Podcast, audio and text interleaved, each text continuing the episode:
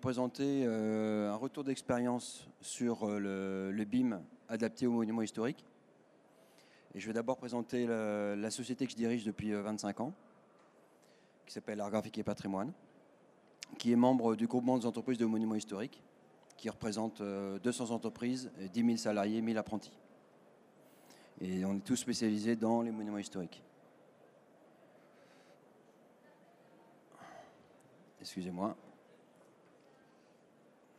L'écran qui l'écran va s'éteindre. Dans 47 secondes. Alors je vais continuer quand même en attendant. Donc euh, L'entreprise a 25 ans d'expérience. On a trois pôles, le pôle de mesure, le pôle BIM et pôle de médiation culturelle. On est 25 personnes, enfin on est un peu plus aujourd'hui, entre 25 et 30 personnes. On travaille dans euh, toute la France, on a déjà travaillé dans 18 pays dans le monde. On a plus de 2500 références. Euh, et on est aussi euh, labellisé entreprise du patrimoine vivant, qui labellise l'excellence de la fabrication française. Et eh bien dans 8 secondes, ça s'éteint.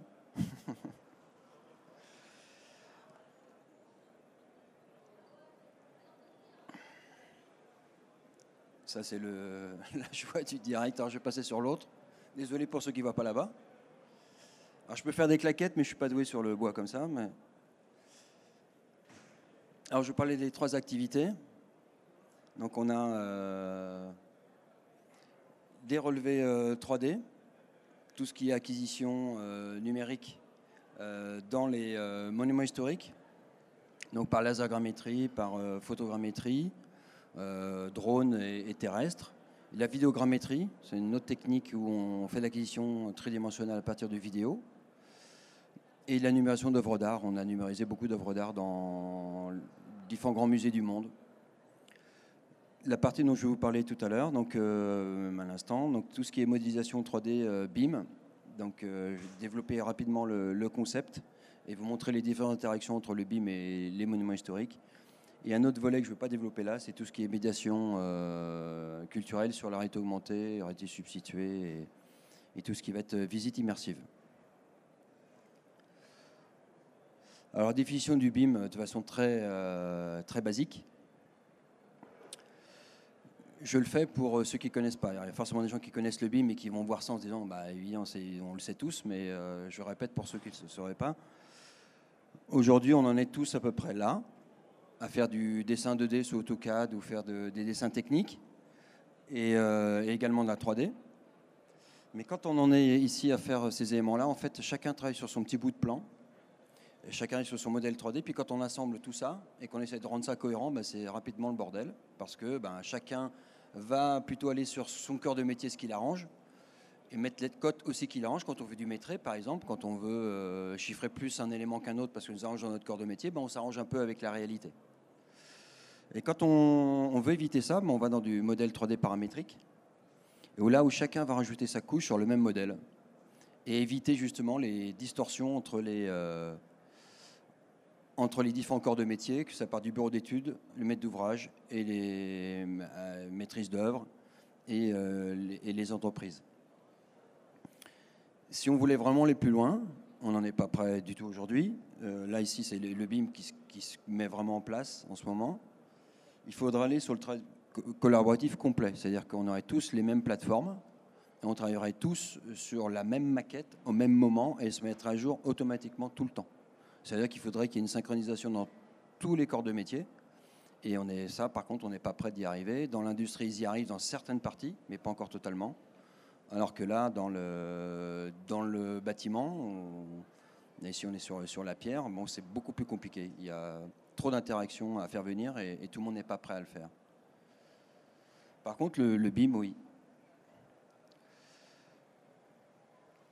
Donc, ce que je vous disais pour le BIM, le BIM, c'est un travail collaboratif. C'est pas une maquette 3D le BIM. Le BIM, c'est pas euh, je fais un modèle 3D que je mets dans une plateforme et que j'exporte sous un format IFC qui est un format collaboratif.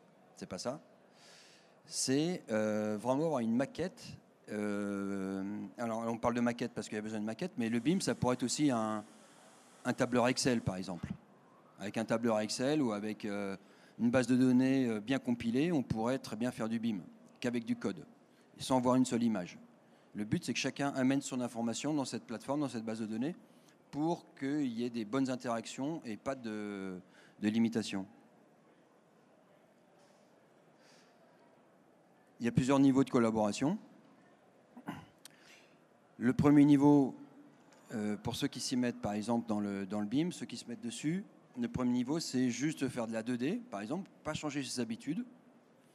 Et on va passer euh, nos maquettes, enfin nos, éléments de 2D à un bureau euh, qui va le transformer en 3D et qui va faire le travail à votre place. Et vous n'êtes pas obligé d'avoir les, logiciels et tout apprendre. Vous avez des plateformes, je vous montrais tout à l'heure, qui vont vous permettre de euh, de visualiser votre travail en 3D, même si vous avez donné des éléments 2D pour le faire. Le niveau 2, c'est que là, tout le monde va travailler sur la maquette 3D dans, son, euh, dans sa partie de métier, mais chacun de son côté. Par exemple, vous êtes charpentier, vous allez faire votre maquette de charpente d'un côté, le pierreux va faire ses murs d'un côté, le bureau d'études va étudier, et après, on va essayer, on va rassembler tout ça dans une seule maquette, mais chacun travaille de son côté. Et niveau 3, c'est qu'on a une, euh, chacun garde sa spécificité. Par contre, on a une seule maquette. Et quand on travaille dessus, chacun va amener les éléments au fur et à mesure dans la même maquette. Là, on est en totale collaboration.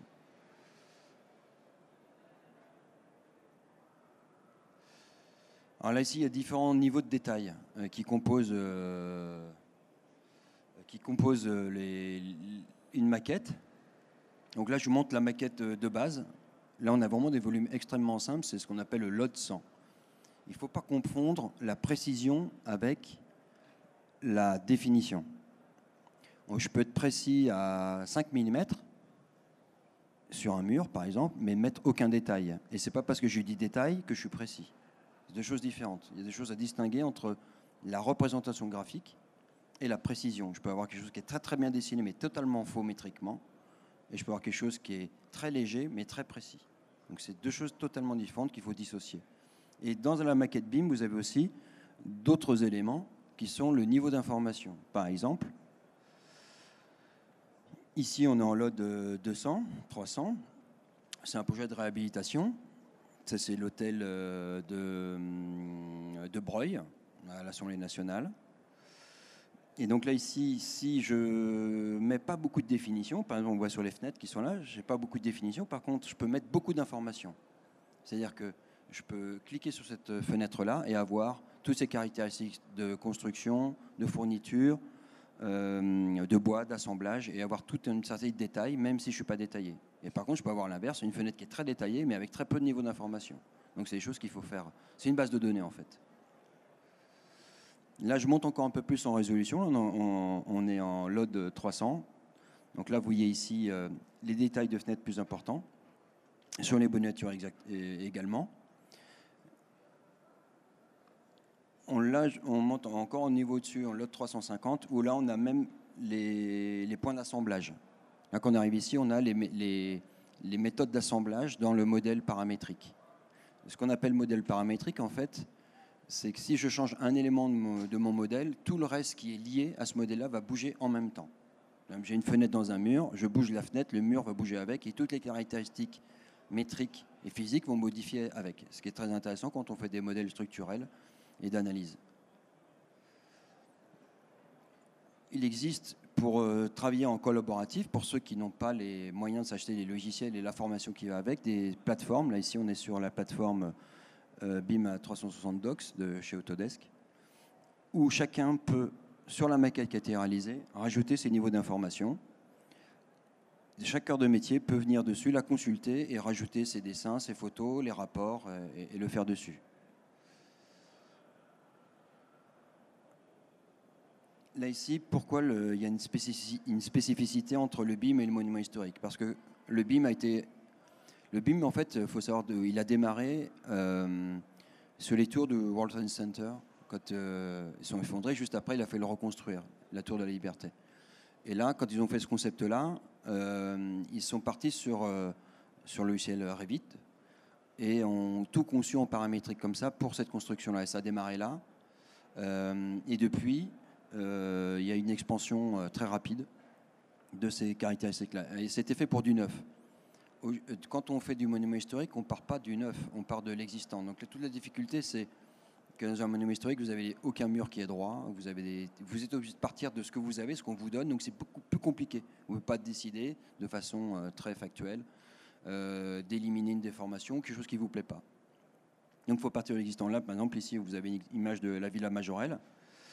Eh quand on fait un modèle paramétrique de la Villa Majorelle, eh bien, tous les éléments de décor, etc., ben, on est obligé de les prendre en compte et on ne peut pas faire sans. Donc c'est très compliqué à estimer le temps qu'on va faire une maquette paramétrique sur un monument historique parce qu'on ne connaît pas, avant de l'avoir fait, de toutes les subtilités du bâtiment, tant qu'on ne les a pas relevées.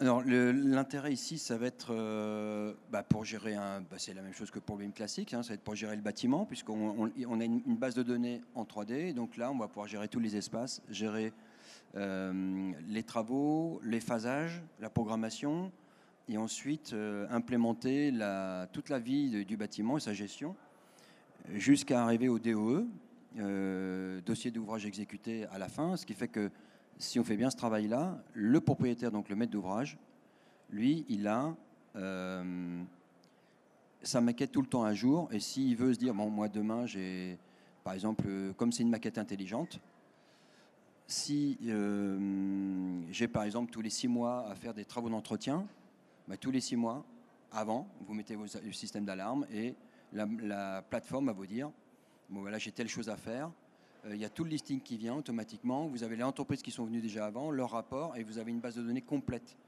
Et pas être obligé à chaque fois d'aller rechercher, de faire l'archéologie pour retrouver les éléments qui ont disparu, qui ont changé entre différents intervenants. Vous avez aussi la facilitation du travail collaboratif. Ça oblige les gens à travailler dans, un même environnement, donc ça oblige beaucoup plus de collaboration. Et euh, la mise au point du catalogue euh, des pathologies et faire le suivi pathologique. En fait, c'est un peu comme si on avait un carnet de santé du bâtiment. On peut dire que dans un monument historique, le, bâtiment, c'est un patient.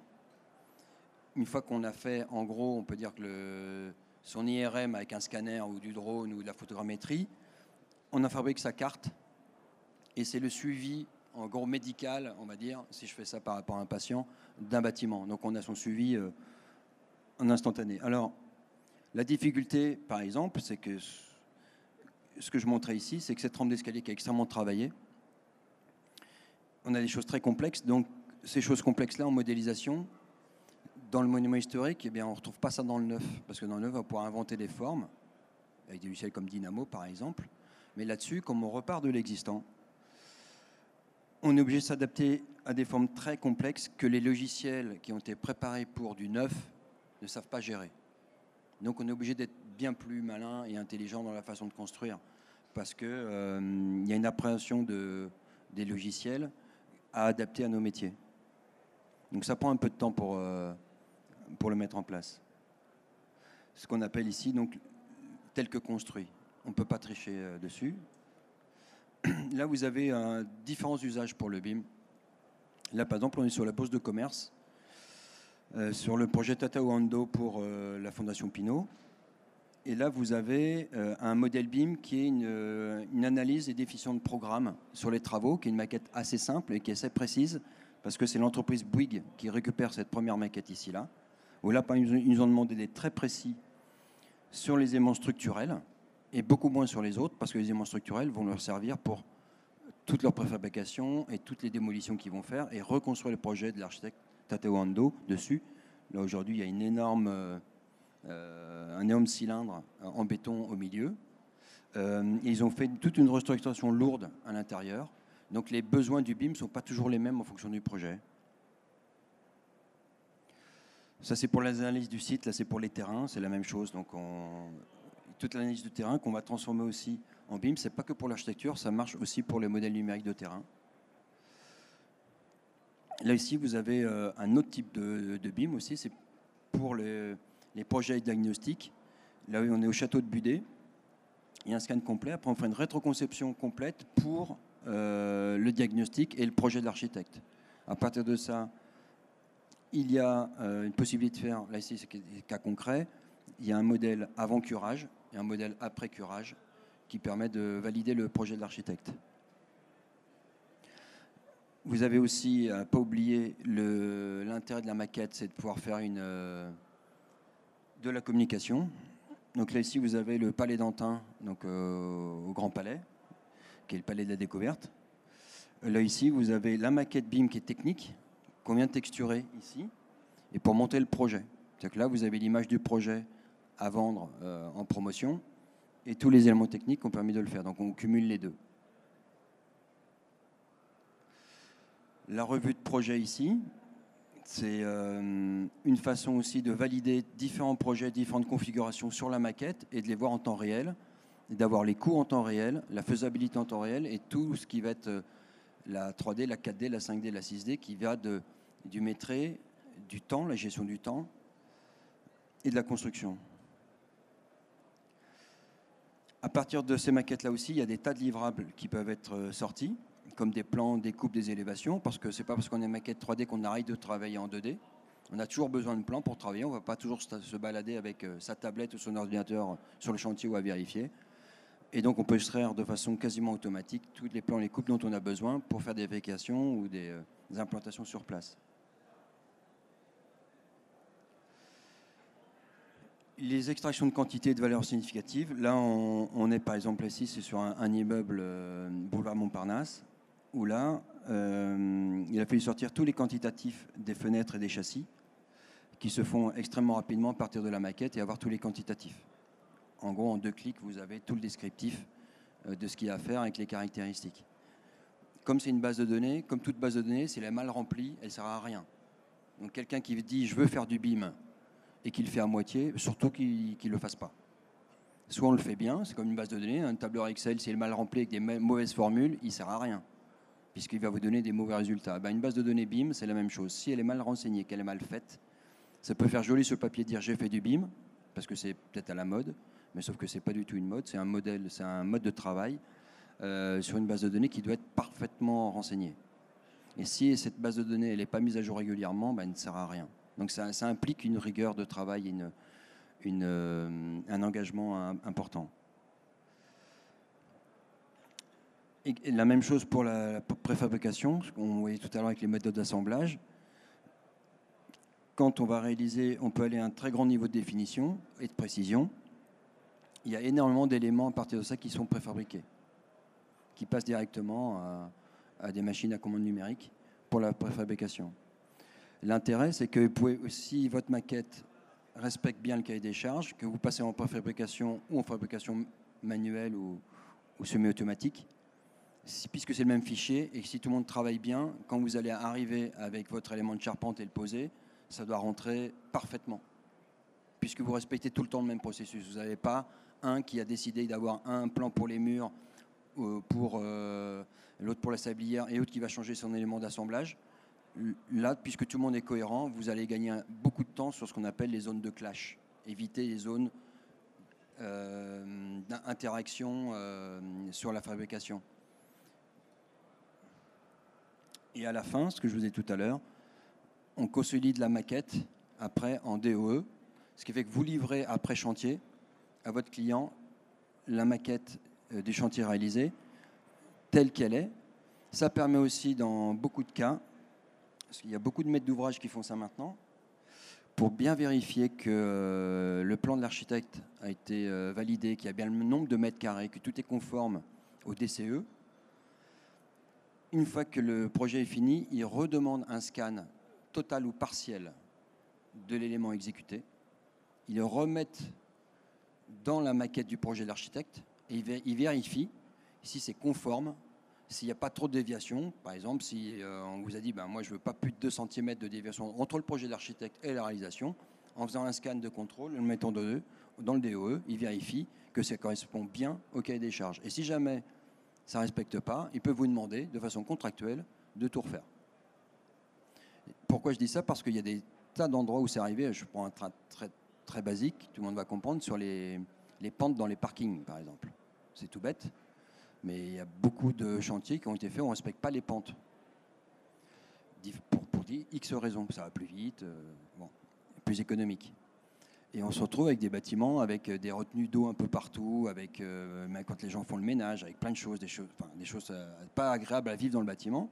Et bien, juste en faisant un scan de niveau de sol, vous le remettez dans la maquette après exécution et vous voyez tout de suite si ça colle ou pas. Et si ça colle pas, ben, vous refaites. Par exemple, pour la bourse de commerce, la Fondation Pinot a fait un truc que je trouve assez original. Ils ont demandé à Bouygues de dire ok, vous allez gérer ça comme ça, pas de souci. Par contre, euh, dans 10 ans, vous me livrez le bâtiment comme neuf. C'est votre problème, vous débrouillez. Et eux, ils ont décidé d'employer le BIM justement pour faire la gestion de tout le bâtiment, pour faire son suivi de tout ce qui est huisserie, euh, des enfumages, enfin tous les éléments techniques, pour s'assurer d'avoir un, suivi, un maintien complet du, bâtiment dans 10 ans. C'est la partie du contrat. Et si dans 10 ans, on ne livre pas nickel, eh ben, ceux qui payent la facture. Pareil pour les équipements. Donc tout ce qui va être équipement euh, technique, c'est exactement la même chose. Donc euh, c'est le même principe, sauf que là ici, on rentre encore plus dans la gestion euh, du bâtiment, les éléments techniques en maintenance. Là, on, rentre dans les éléments de maintenance du bâtiment. Et ces éléments de maintenance vont être pris par d'autres logiciels qui vont vous permettre de gérer, par exemple, vous avez un bâtiment qui est occupé, et vous voulez savoir combien il y a de personnes dans le bâtiment en temps réel, vous le savez. Où est-ce qu'ils sont le plus? Où est-ce que ça dégage plus de chaleur? Euh, C'est vraiment une base de données complète avec des capteurs et vous pouvez avoir des informations sur tout. Et sur les équipements que vous avez ici, tout ce qui est éclairage, dès que vous avez un défaut d'éclairage, défaut de connexion, de fluide, vous êtes informé en temps réel et vous pouvez agir directement sans vous déplacer. Évidemment, il y a toujours euh, des éléments remplacés, il y a toujours l'humain qui, intervient, mais vous pouvez faire une gestion euh, complète depuis les logiciels de, gestion et de maintenance. Ça, c'est ce dont je vous parlais tout à l'heure, j'ai oublié cette slide, le contrôle. Une fois que l'ouvrage est exécuté, par exemple, quand on est sur des, logements et on doit vérifier, vu le prix au mètre carré, on veut vraiment vérifier que c'est conforme, eh bien, la maquette ici va permettre de, de regarder si on est conforme à la réglementation et au projet euh, initial. Vous avez aussi tout ce qui est euh, modélisation des objets. Ça, c'est intéressant dans les monnaies historiques. Quand vous avez, je prends une entreprise de menuiserie, par exemple, qui a des types de fenêtres, ce qu'on va appeler des familles. À partir du moment où elle a fabriqué toutes ces familles euh, en interne, quand elle fait une maquette BIM, elle n'a plus qu'à prendre sa, fenêtre ou ces types de fenêtres et vont s'adapter directement au modèle architectural. C'est ce qu'on appelle les familles. Et donc, quand on a fait une famille, elles se répliquent les unes aux autres. Et quand on change une famille sur une partie, elles se, elles se changent aussi sur les autres. Ça, c'est important quand euh, on fait beaucoup de préfabrication, par exemple. Alors là, je vais vous parler d'un cas plus, euh, plus actuel, même si les autres le sont, enfin on va dire plus dans le feu des projecteurs, sur Notre-Dame de Paris. Par exemple, nous, on a eu la chance de pouvoir, euh, d'avoir numérisé euh, toute la charpente et les parties qui ont disparu en 2016. Et on les a numérisées au, millimètre près. Donc je vais vous montrer par exemple ici euh, une vidéo faite dans le nuage de points qui a été faite donc de la charpente qui a totalement disparu. Et donc cette base de données là ici, c'est vraiment la, copie euh, conforme, c'est le double numérique en nuage de points de la charpente. L'intérêt de, euh, ce nuage de points en double numérique, c'est qu'on va pouvoir la reconstituer parfaitement en, maquette paramétrique et préfigurer d'une part comme était la charpente et faire le, projet de, restauration à l'identique. Donc si on suit la charte de Venise et les différentes réglementations, on dit qu'on ne remplace pas quand on ne sait pas, on, ne connaît pas l'état antérieur. Là, l'état antérieur, euh, on le connaît au millimètre près. Donc, euh, ce ne sera pas cet argument-là. Si c'est changé, il y en aura forcément d'autres, mais pas celui-ci. On est intervenu aussi juste après euh, l'incendie. Le préfet de région nous a demandé d'intervenir après incendie pour numériser le sinistre donc avant, ce que vous avez vu, c'était du laser, là aussi en drone. Et donc on a fait une nouvelle numérisation juste après sinistre pour pouvoir comparer avant et après, ce que je vous ai montré, et pouvoir euh, lancer les diagnostics et le programme. Vous avez aussi, grâce à ces techniques-là, des possibilités d'aller sans être sur place, parce que c'est un chantier qui est quand même euh, dangereux. Vous pouvez, à partir de tous ces scans-là, vous déplacer dedans en visite virtuelle et prendre toutes les mesures que vous voulez, comme si vous étiez dedans. Si vous avez besoin de code, de dimension, etc., sans vous déplacer. À la suite de ça, de ces bases de données-là, on, fabrique un peu comme un, IRM, des coupes.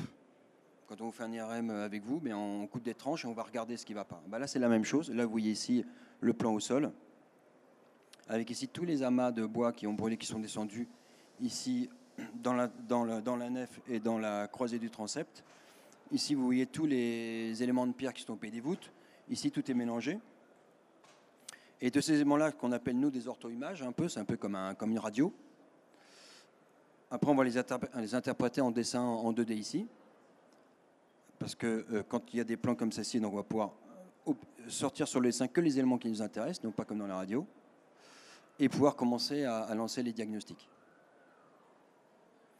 Parallèlement à ça, on a lancé avec le, avec le GMH, avec les entreprises du, groupement, une convention qui, a été passée avec nous et euh, Autodesk, la maquette euh, de Notre-Dame de Paris. Là, aujourd'hui, ce qu'on est en train de faire, c'est tous les éléments structurels de Notre-Dame à partir du nuage de points que vous avez vu tout à l'heure. Donc, on va commencer par les éléments structurels. et petit à petit, on va pouvoir, on va implémenter avec tous les, niveaux de détail qui vont venir derrière sur les pinacles, balustrades et autres, pour pouvoir avoir la, maquette vraiment à l'identique, le double numérique de de Paris.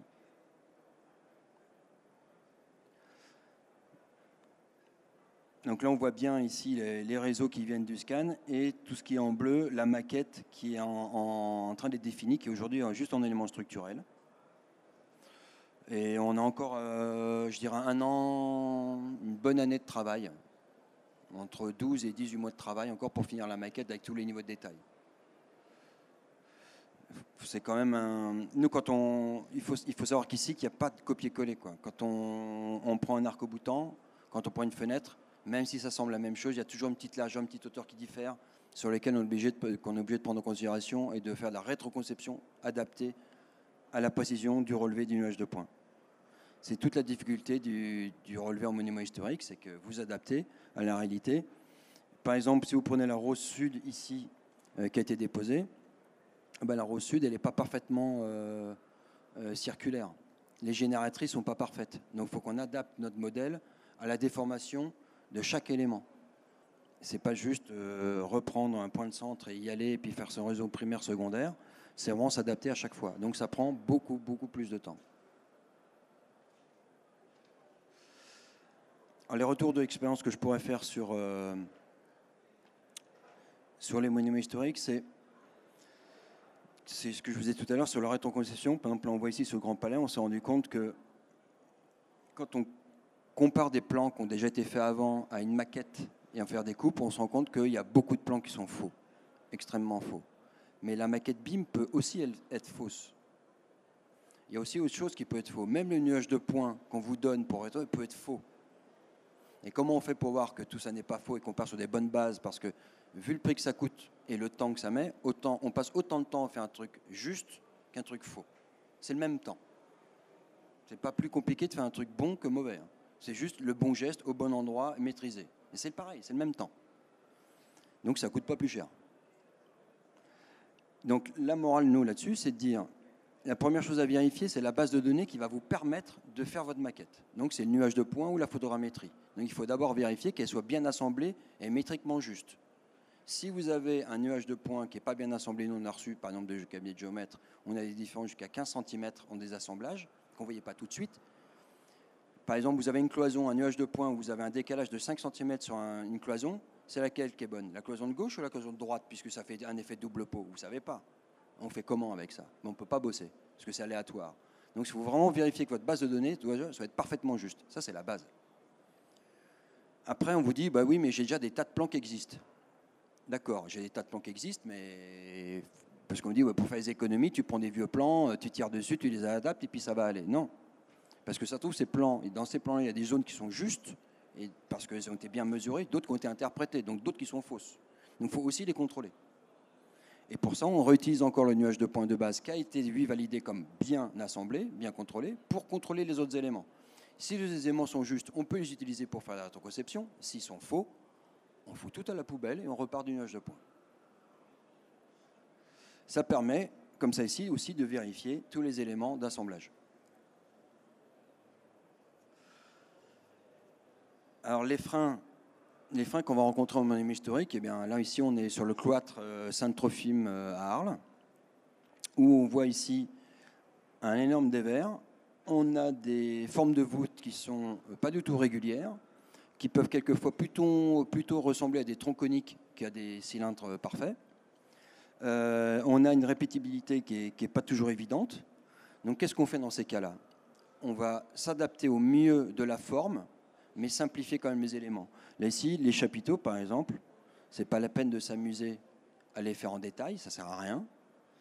Euh, les pilastres et les colonnes, elles, on doit les adapter par rapport à leur hauteur, leur diamètre.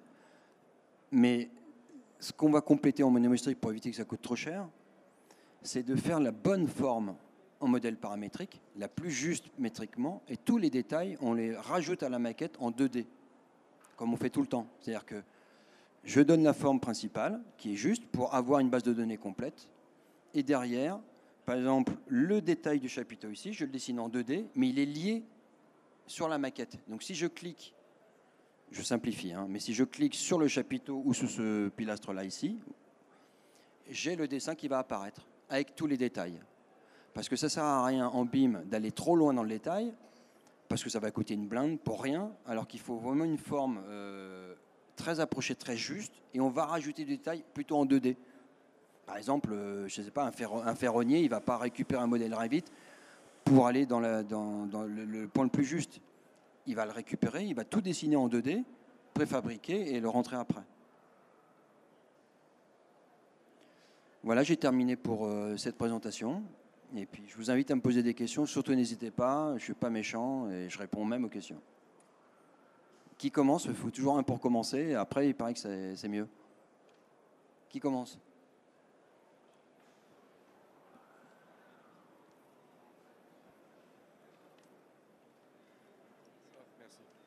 Bonjour euh, et merci pour cette présentation. Euh, simplement, euh, pour la question de l'exécution, euh, on entendait aussi parler du BIM et des robotisations. Euh, est-ce que vous avez une expérience dans ce domaine-là ou pas du tout? Oui, on a une expérience dans l'impression 3D et dans l'usinage. L'usinage, ça date déjà il y a très très très longtemps, bien avant le BIM. Donc c'est pas, je dirais pas que c'est l'usinage qui s'adapte au BIM, c'est une continuité en fait. Avant, on faisait des fichiers STL pour faire de l'usinage. Et maintenant, on peut directement récupérer des maquettes paramétriques comme ça ici, très précises, et pour faire de l'usinage. C'est juste, ce qu'il faut savoir, c'est quand on fait ça, il faut le savoir dès le départ.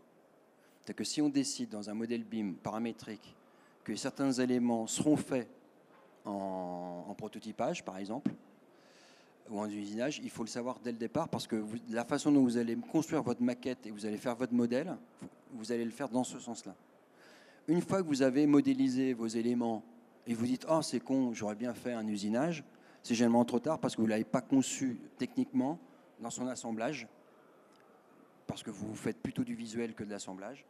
Et eh bien là, c'est généralement, il faut recommencer. C'est pas mort, mais il faut recommencer. Soit vous faites quelque chose de plus simple et c'est pas propre à l'usinage, mais c'est pas très grave, et vous faites un autre modèle pour l'usinage à côté, soit vous allez faire les deux, mais il faut vous y prendre vraiment en amont. Voilà.